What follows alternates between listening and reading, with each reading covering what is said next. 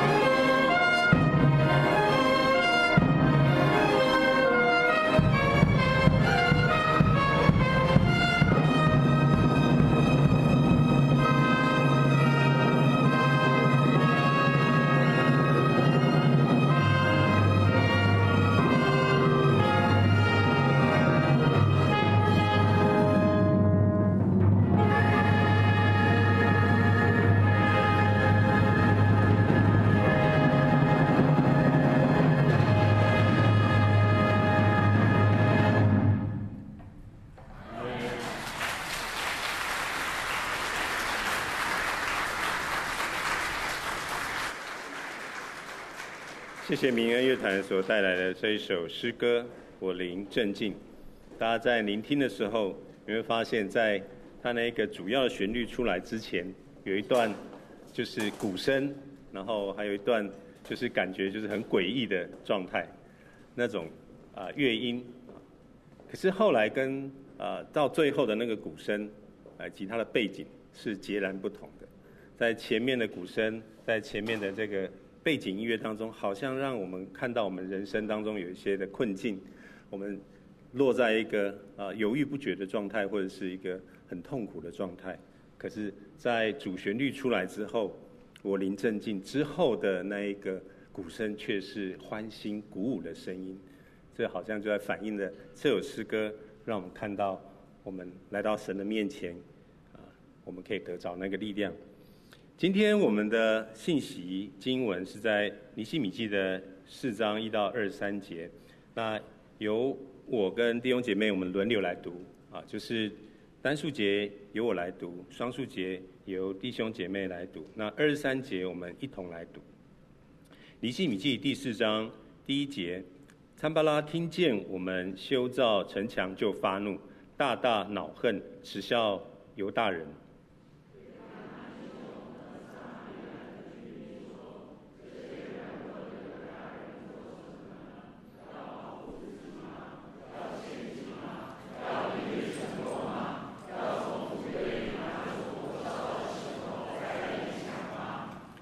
亚门人多比亚站在旁边说：“他们所修造的石墙，就是狐狸上去也必吃倒。”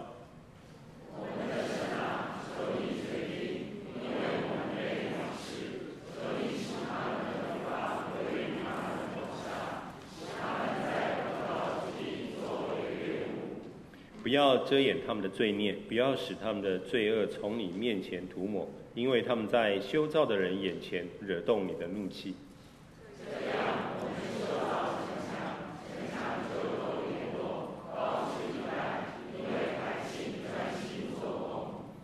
巴拉、多比亚、亚拉伯人、亚门人、亚什图人听见修造耶耶路撒冷城墙，着手进行堵塞破裂的地方，就甚发怒。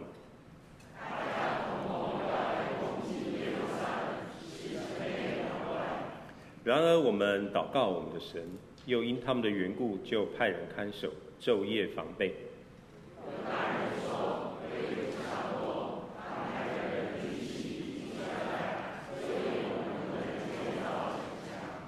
我们的敌人且说，趁他们不知不见，我们进入他们中间，杀他们，使工作止住。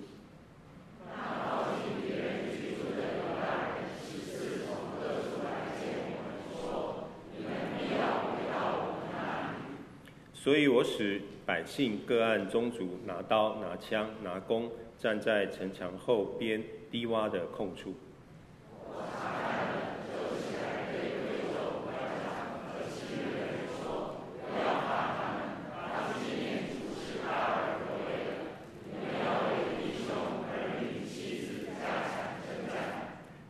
听见我们知道他们的心意，见神也破坏他们的计谋，就不来了。我们都回到城墙那边，各做各的工。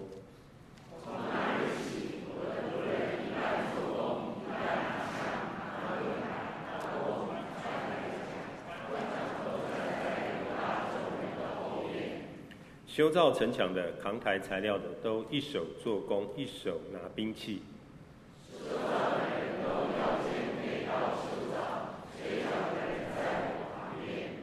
我对贵胄长官和其余人说：“这工程浩大，我们在城墙上相离甚远。”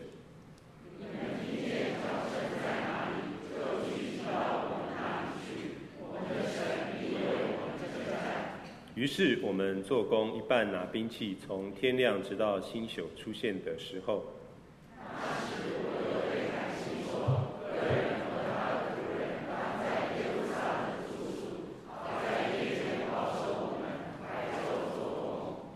这样，我和弟兄仆人，并跟从我的步兵，都不脱衣服，出去打水，也带兵器。今天为我们传讲信息是钟信正牧师，他的题目是《危机总动员》。弟兄姐妹，大家平安。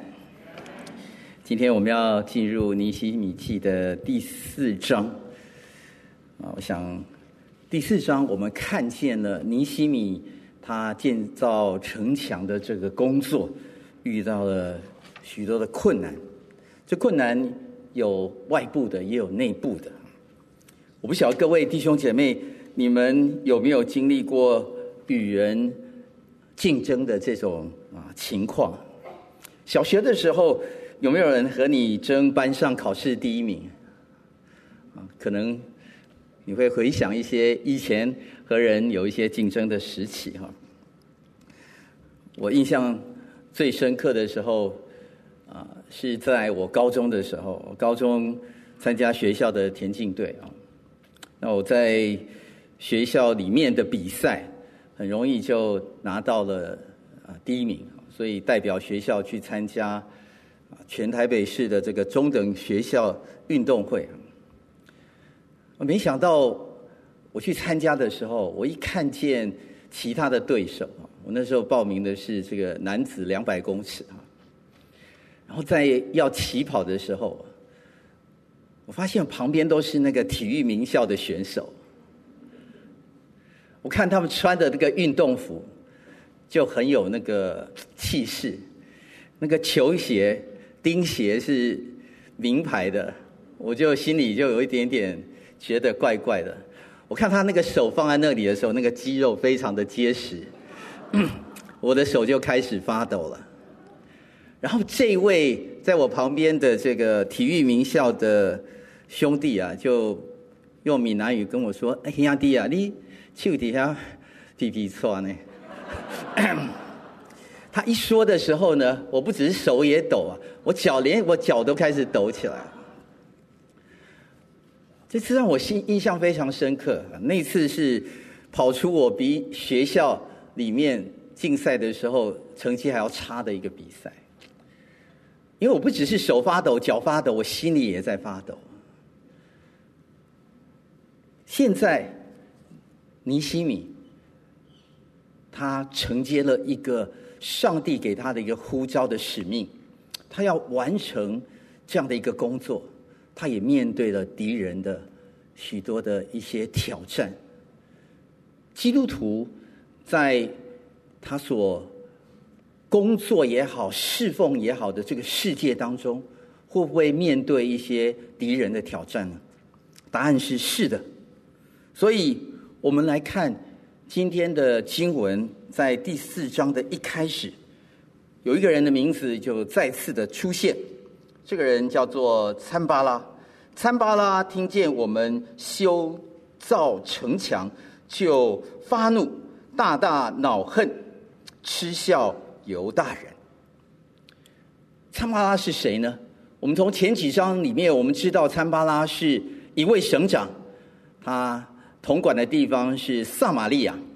其实，在犹太人还没有回去到耶路撒冷的时候，这位撒玛利亚的省长，他所管辖的范围是涵盖了撒玛利亚，就是现在犹大的北边，还有包包括了南边的地方。这位省长其实是要对波斯帝国来收税，收税以后，王或者皇帝就会奖赏他。但是他莫名其妙的收到了一个诏书，说有一群犹太人，这个犹大人要从帝国的首都回来，来到了耶路撒冷，他们要重建圣殿，然后现在又要重建城墙。你想想看，参巴拉的心情如何？我想大家都可想而知，他一定心里不太高兴啊。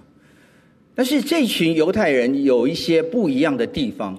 我们在尼西米记的第一章里面，我们就看见了这位做酒政的尼西米，他听到了消息，他听到了他的弟兄回来报告，报告说在耶路撒冷那里城墙毁坏了，甚至城门也破损了，被火焚烧。所以，他心里非常的着急。这位尼西米，他听到了以后，他有三个动作。我们从第一章里面知道，首先他是哭泣啊，他心里非常的难过，他把他情绪上的那种感受发泄出来，他大哭，他痛哭，他忧伤到一个地步，他没有办法止息。但是他不只是忧伤，他做第二个动作，他祷告。他在神的面前，他专心祷告，祷告，祷告。所以我们在第一章里面看见了尼西米的祷告。尼西米的祷告里面，他知道一件很重要的事情。这件事情是上帝为什么在这个计划里面，把犹太人现在从波斯帝国要带领他们回去到耶路撒冷。第一章里面有一句非常重要的祷告，就是在第一章的第八节和第九节。尼西米的祷告，他说：“他跟神说，求你纪念所吩咐你仆人摩西的话。”这句话是什么意思呢？所有犹太人他们都知道一件事情，他们这群人是被上帝所选召的犹太人，他们是神的选民。为什么称为神的选民呢？因为这群犹太人是要在万国当中做上帝的见证的。可是上帝跟他们立约之后，神说有两种情况记载在《生命记》里面：如果你们愿意听我的话，你们会怎么样？怎么样？如果你们不愿意听我的话，你们又会怎么样？怎么样？所以在第一章的第八节呢里面。尼西米的祷告很清楚，为什么他们会有七十年被掳到巴比伦去？现在波斯帝国他们在那里做奴隶，因为第八节第一章第八节说：“你们若犯罪，我就把你们分散在万民当中。”这是上帝的作为。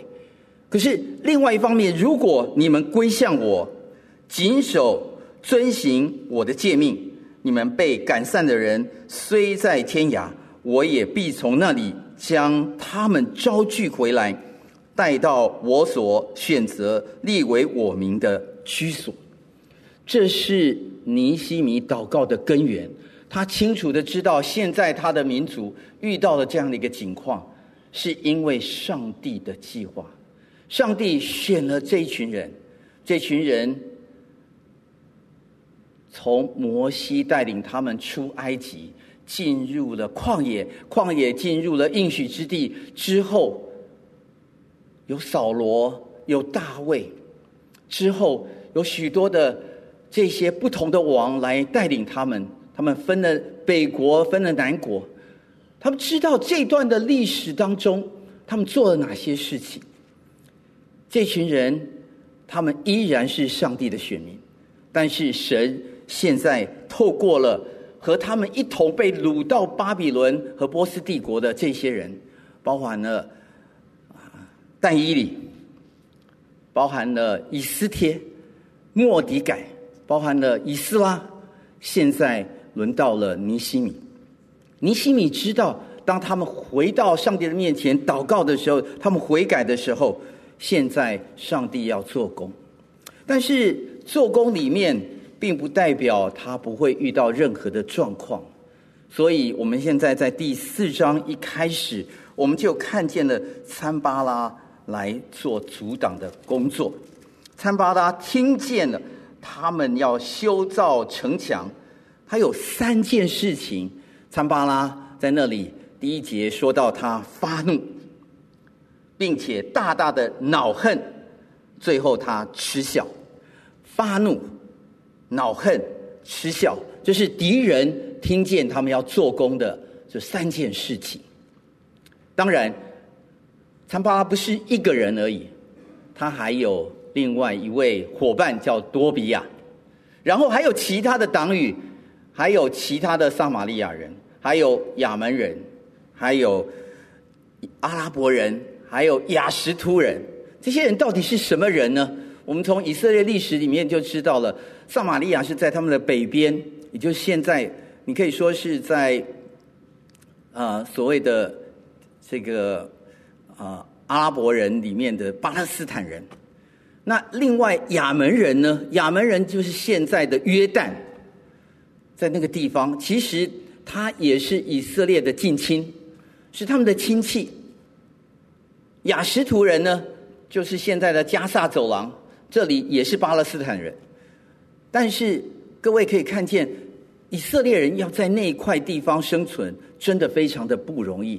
所以这群人还有很多的。这些外邦的人就来联合起来要敌对他们，所以我们在第二节看见了，他有其他的帮手，然后他们来嘲笑犹太人，他们怎么来嘲笑他们呢？他说道：“哎，这些犹太人他们是软弱的犹太人，他们要做什么呢？你们要保护自己吗？要献祭吗？要一日成功吗？”要从土堆里拿出火烧的石头再立墙吗？他们从各种方面来嘲笑他们。你们太不务实了，你们自不量力，你们的策略有问题，你们头脑不清醒，你们的工具不对，你们的材料根本没有备齐。好吧，你们真的要做吗？第三节，亚门人多比亚就站在旁边说：“你们所修造的石墙，就是狐狸上去也必劈倒。只要一只小狐狸在那里跳一跳，那个城墙就倒了。你们做的是什么？你们不知道吗？”我刚刚说到，我在起跑线上会发抖啊。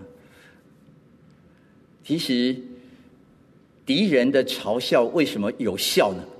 因为敌人的嘲笑通常是事实，因为我手真的在发抖，因为我的手臂一看起来就没有像他有练过重训的手臂，因为我的力量就比较小，因为我们在地的时间不够多，因为我们的准备不太充裕，因为我们的人现在零零落落。因为我们现在的钱不太多，我们的时间不够，我们会想很多很多的事情。因为敌人在嘲笑我们的时候，多半他们说的是事实，但不是全部的事实。因为这一部分的事实会打击我们的信心。所以今天这段经文其实给我们有很多的学习。第一个学习很重要学习就是。在这个世界当中，我们一定会面对敌对的势力，并且这个世界是有征战的。我们在第一节到第三节看见他们的这个征战，对外部的来看，是外面的人会嘲笑你，会嗤笑你。所以在这段的圣经里面，我们看见这敌人的嘲笑是很确实的。当他们嘲笑的时候，那我们到底应该怎么办呢？他们说的其实是对的，但是听的人应该怎么样来听呢？这些人，我们知道，在圣经里面，这样的人也代表了一个敌对的势力。这个敌对的势力，我们也可以说，在基督徒的属灵的世界里面是有征战的。属灵的世界里面，那个为首的。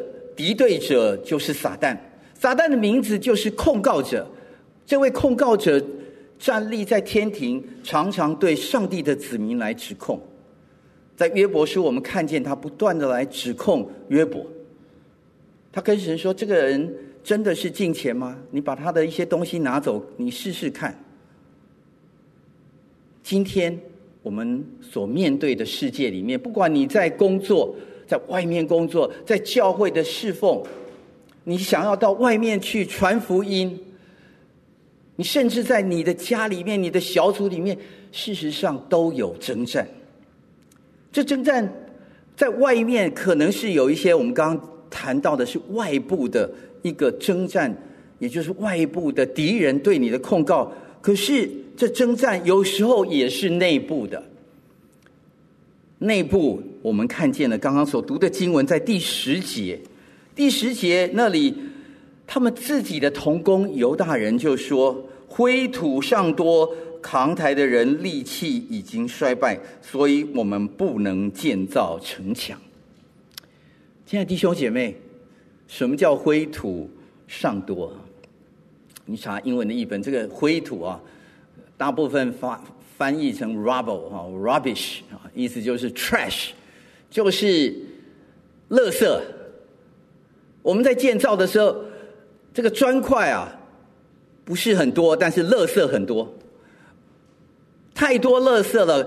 我们光把那些垃圾都清不完，垃圾很多，扛抬的力气的人的这些力气已经衰败了。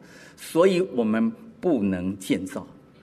我们不只是手会发抖，脚会发抖，我们力气力气已经用尽了。小组长，你听见了吗？主席，你听见了吗？省长，你听见了？我们现在不行了，我们已经尽力了，可不可以放我们回家休息？这个就是内部的人里面开始有说泄气话的同工。然后呢，他们继续会听到十一节，我们的敌人且说，趁他们不知不见，我们进入他们中间，杀他们，使工作止住吧。谣言开始有一些话会进来。我现在有时候啊，听到一些新的这个用词啊，这叫做认知作战。在打篮球的时候，你在看那个 NBA 球赛的时候，他们英文叫做 trash talk，就是这个球员跟球员在比赛的时候，旁边的人会跟他讲一些乐色话。为什么要讲乐色话呢？就是哎呀，等一下你大概会抽筋。啊，你现在哎呀，你这个怎么流汗流这么多啊？昨天是不是做了什么事情？现在身体比较虚弱。不管你的表现如何，其实你的竞争对手常常会给你一些认知作战，啊，他真的杀进去吗？不一定，但是他说我们会进入他们中间，杀他们，使工作止住啊，这叫认知作战。所以外面有真正的敌人，内部有时候也有谣言会进来，有我们自己的人说：“哎呀，我们真的力气不够了，垃圾太多。”也有一些是认知作战的这些信息会进来，所以这是第一件事情。所有的基督徒，我们都应该要知道，这个世界有征战，这个世界有敌对的势力，这是第一件事情。第二件事情就是，上帝的子民，你不只是知道有敌对有征战，那你如何来回应呢？我们从。第四章的第四节，我们先学习第一件事情，就是我们遇到了敌对，遇到了困难，遇到了征战，我们要停下来，立刻祷告。第四节告诉我们，尼希米就祷告我们的神啊，求你垂听，因为我们被藐视，求你使他们的毁谤归于他们的头上，使他们在掳到之地作为掠物。第五节，不要遮掩他们的罪孽，不要使他们的罪恶从你面前涂抹，因为他们在修造的人眼前惹动你的怒气。亲爱弟兄姐妹，这一段的祷告啊，我不晓得你会不会在祷告会常常把这段祷告拿出来，打击你的敌人啊，因为他们实在太坏了啊。这道这段祷告很真实啊，但是。啊，我们知道这是一个初步的一个祷告。很多的解经家说，这一段的祷告是因为尼希米他还不知道他的神到底会如何来对待他，所以他把他一个最起初的对上帝的那个仰望，他现在的苦这个苦情啊、困境，都把带到神的面前，因为他知道他的敌人实在是太坏了，所以他呢这样来祷告。主啊，求你使他们毁谤归到他们头上，让他们成为那个被掳之物的那个猎物啊！他们如果有罪恶，不要从从他们身上涂抹啊！现在我们基督徒的祷告并不是这样子啊，因为主耶稣说你要爱你的仇敌，对不对？你要如果他们得罪，你要原谅几次？七次不够，对不对？要原谅他们七十个七次的。为什么这个差距呢？旧约跟新约是不一样的吗？啊，有一点点不一样，因为这个时候耶稣基督还没有出现，而我们现在人已经知道耶稣已经得胜了。如果我们已经得胜了，我们当然有那个得胜的确据。我们知道，如不论如何，这征战如何，耶稣会得胜。所以我们在那样一个得胜的前提里面，我们知道这些敌人不足以为惧，但是依然的，我们是依靠神，我们才能够度过这里。这里他是先停下来祷告，所以你先停下来祷告，这件学习是非常重要的。我们常常面对困难的时候，其实这样的一种学习是不容易的。我们会生气的，我们会被惹怒啊。所以，在这段的祷告里面，我们看见了尼西米有一个很聪明的地方，也是值得我们学习的地方。他知道敌人这么做的时候，他所惹怒的不是我而已，他惹怒的是那差派我来做工的那位上帝。所以他说，他跟神说，因为他们在修造的人眼前惹动神你的怒气。亲爱的弟兄姐妹，如果有人惹你，有人来刺激你，来嘲笑你，他所刺激、嘲笑、惹动的，其实不只是你，是你背后那位上帝。所以你求神听见，其实神已经听见了，不是吗？当保罗他还称为扫罗的时候，他逼迫基督徒。主耶稣在大马色的路上，他说：“扫罗，扫罗，你为什么逼迫我？”扫罗一听：“我何时逼迫你了，主啊？”耶稣说：“你逼迫那些基督徒，就是逼迫我，不是吗？我们背后有耶稣，我们知道耶稣在看着我们，我们是他的子民。当我们做他工的时候，神是我们的主，所以你的祷告可以跟神说：‘主啊。’”如果有人是要惹怒我们的时候，求你帮助我们。他们惹的不是我，是惹的是你。所以进入第六节，这样我们修造城墙，城墙就联络高至一半，因为百姓专心工做工。所以我们刚刚有这样的一个很清楚的学习：当我们遇到的困难、敌对。甚至征战的时候，我们需要停下来祷告。停下来祷告以外，我们应该还有另外一个可以学习的地方，就是我们可以来纪念上帝的应许。在十四节，他说：“我查看了，就起来对贵胄官长和其余的人说：不要怕他们，当纪念主是大而可畏的。你们要为弟兄、儿女、妻子。”家产征战，这里尼西米给所有的他的兄弟姐妹们，他的这些一同来建造、一同来看守的他的族人，告诉他们很重要的一件事情，请你们纪念主是大而可畏的。这句话当他说出来的时候，英文说 “remember”，你知道我们是非常容易忘记的。我们忘记上帝的应许，我们忘记上帝和我们是立约的。所以，当尼西米来提醒他们说：“你们要记得啊，记得什么？神是大而可畏的。为什么要这么说呢？因为他的立约，他必持守。他是立那个永恒约的主，人无法持守的约，神来持守那个约。上帝的应许。”要在他的子民当中不断的被纪念，纪念到一个地步，remember, remember, remember。你知道，你背一个英文单词，你要背几次？你可以背起来。你过目不忘吗？还是你呃坐公车搭捷运的时候，你把那个单词卡拿出来，然后背个几次，你就记住了？我以前初中的时候读。这个徐汇中学啊，早晨五点半我们要起床，然后呢舍监就叫我们在那个校区里面可以有一个小时的自修时间，但那个一个小时的自修时间，你可以在那个学校的篮球场带你的要等一下七点钟要考试的那个课本去背。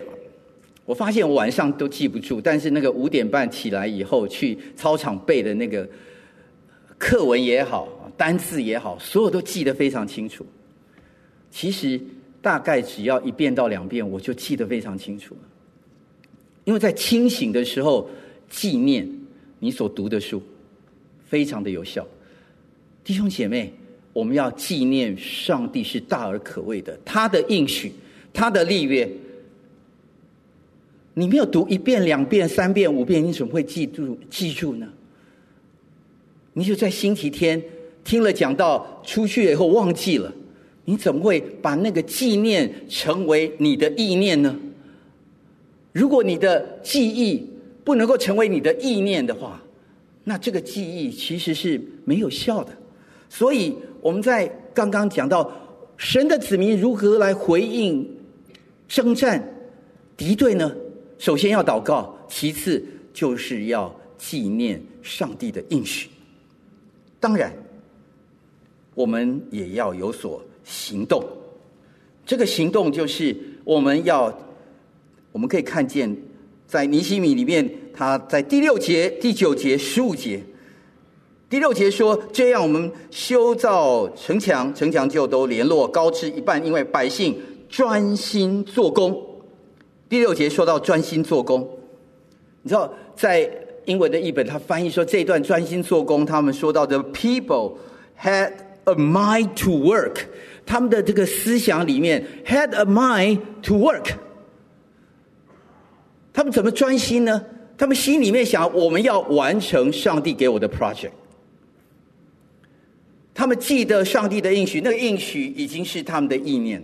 然后他们能够专心。第六节、第九节，然而我们祷告我们的神，又因他的他们的缘故，就派人看守，昼夜防备。他不只是工作，他们也开始有行动。他们昼夜防备。第十五节，仇敌听见我们知道他们的心意，见神也破坏他们的计谋，就不来了。我们都回到城墙那里，各做各的工。弟兄姐妹，我们不只是祷告，我们不只是纪念上帝的应许，我们要专心上帝的工。所以，这三个回应，我们需要记得清楚。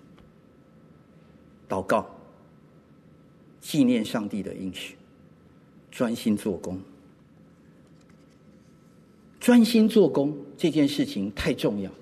专心做工帮助我们一件，上帝的工作里面都会有挑战的，可是我们要继续停留在上帝的工作里面，不要很快的放弃。我们留在那个工作岗位上，当我们停留的时候，我们可以看见上帝的。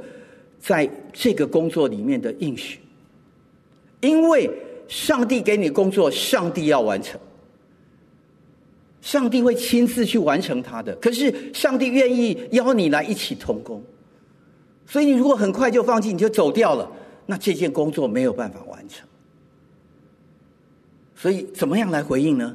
祷告，记住上帝的应许。专心的工作，留在上帝的工作里面，这是第二件事情，我们可以学习的。第三件事情，我们可以学习的就是，尼西米他是一位领袖，尼西米他是有策略的，他有智慧的策略和他愿意来分工。十六节到十八节，我们看见他说：“从那日起，我的仆人一半做工，一半拿枪。”拿盾牌，拿弓，拿铠甲，官长都站在犹大众人的后边。各位，你如果去看他这个阵列的话，大概会知道，有所谓的这个领导哈官长，他们在所有人的后面指挥中心，然后前面呢，如果有一百个人的话。他们有二分之一的人是在第一线做工，一半的人做工，然后有另外一半的人，六分之一拿枪，六分之一拿盾牌，六分之一拿弓。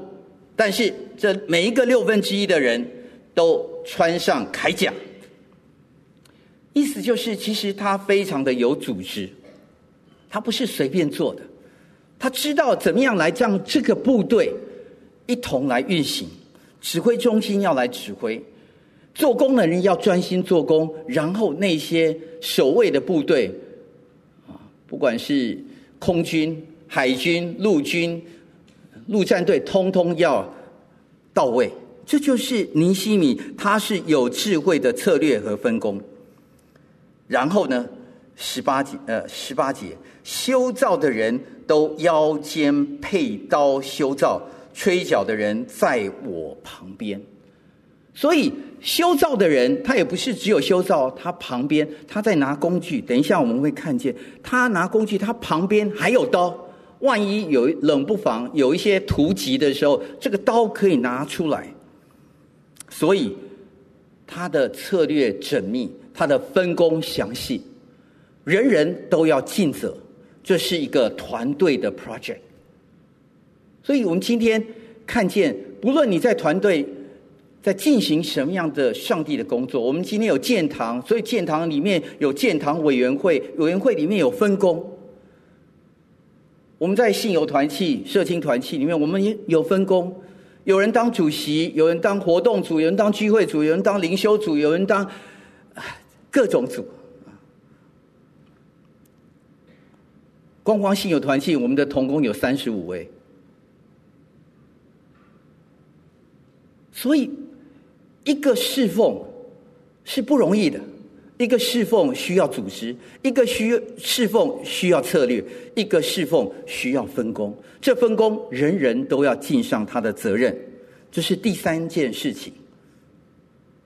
第一件事情我们学习到是有征战；第二件事情是我们要回应，用祷告、用纪念神的应许、用行动来回应。第三件我们学习到是需要有策略，需要有分工。第四个功课，我们可以学习到是，尼西米是不断的鼓励弟兄姐妹。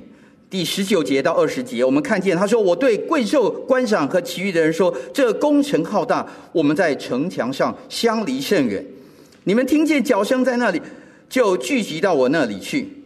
我们的神必为我们征战。”弟兄姐妹，这太重要了，因为正在做工的人。他为什么需要听见脚声呢？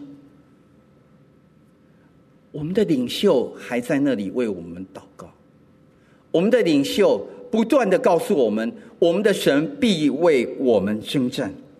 虽然我们相离甚远，有时候我们在做很多上帝的工作的时候，我们做这件事情，好像诶，其他的弟兄姐妹会不会已经忘记我们了？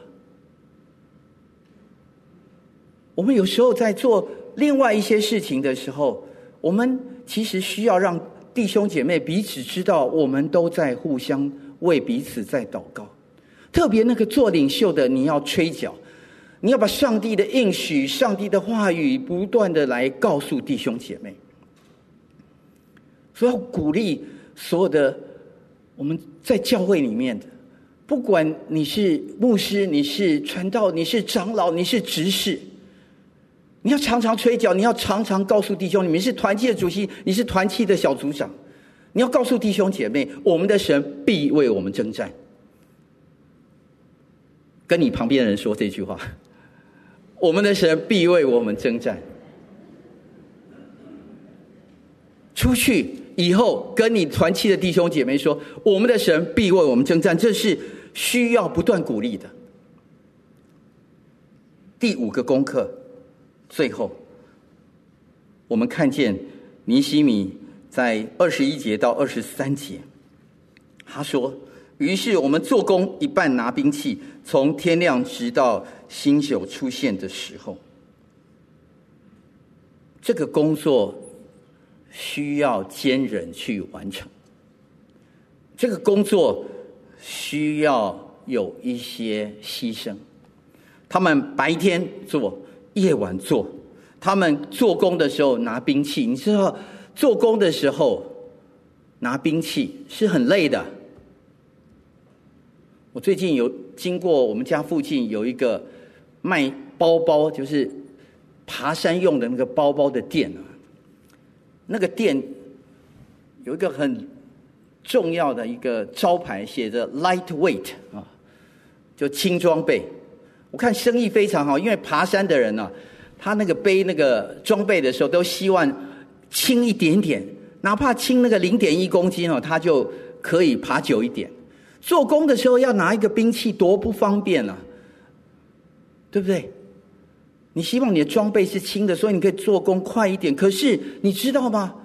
做工的时候要拿兵器这件事情的确是不方便。但是当你愿意这么做的时候，你从天亮做到晚上的时候，上帝说他会帮助你。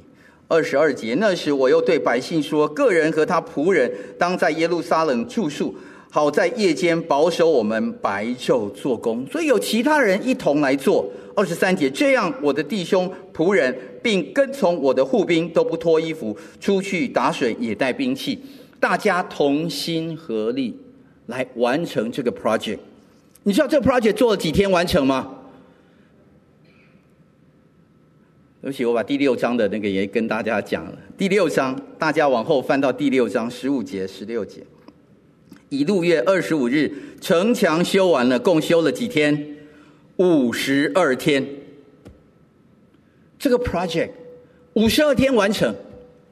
我不晓得现在遇到困难的时候是第几天，但是我相信，当我们不管在第一个礼拜、第二个礼拜遇到困难的时候，我们觉得这个 project 是。遥遥无期，无法完成的，因为灰土太多，因为力气用尽，因为敌人会杀进来，因为我们的力气太少了，因为我们材料不足，我们有缺工，我们缺料，我们缺什么都不行，我们士气低落。弟兄姐妹，上帝和他的子民一同做工，上帝的工作，上帝会完成。神的子民是他的工具，是他的仆人，是那愿意和他一同立约的。上帝呼召这群人在万民当中为他来做工。所以弟兄姐妹，亲爱的台北信友堂弟兄姐妹，当我们回到这个地方来敬拜神的时候，我要呼吁在线上的弟兄姐妹，如果你已经习惯在线上，如果你没有生病。你没有任何这个 COVID-19 的这些的这个顾虑的时候，请你回来聚会。因为当你来这里敬拜神的时候，你不只是在这里你敬拜神这件事情。当我们敬拜神的时候，我们得着上帝的喜悦，我们把荣耀归给神，我们把敬拜归给神。可是同一个时间，我们在这里敬拜，也向这个世界见证这位神是真实的。有两个目的，一个目的是我们自己跟上帝的关系；第二个目的就是我们敬拜神的时候，我们向这个世界来做见证。这是何等重要的事情！当我们聚集的时候，我们才有力量；当我们聚集的时候，我们才能够彼此劝勉；当我们聚集的时候，我们才能够彼此分工；当我们聚集的时候，我们忘记的时候，弟兄姐妹会提醒我们。求神帮助我们，让我们知道今天神依然在鼓励我们。依然告诉我们，信友堂弟兄姐妹，我必为你们征战，我必与你们同工。我们一起低头祷告。主啊，我们感谢你，谢谢主，你从不放弃我们，让我们在各样的事上来经历你的恩典。你呼召你的子民，从万国当中被选召出来，我也要做你的见证。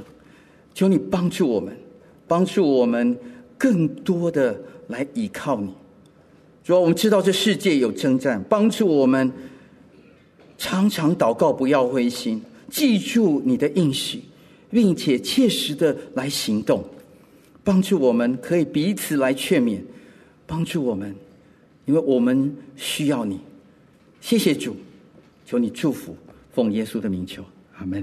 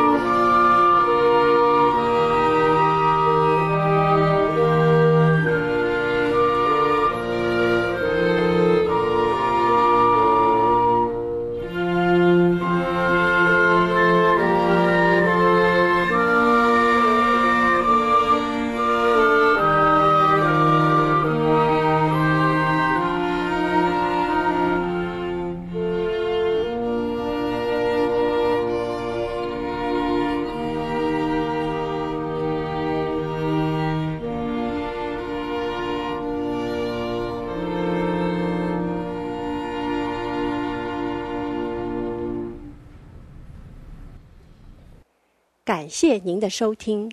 若需进一步详细资讯，请上本堂网站：www 点 hfpchurch 点 org 点 tw。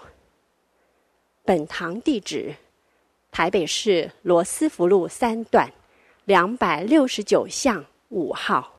谢谢。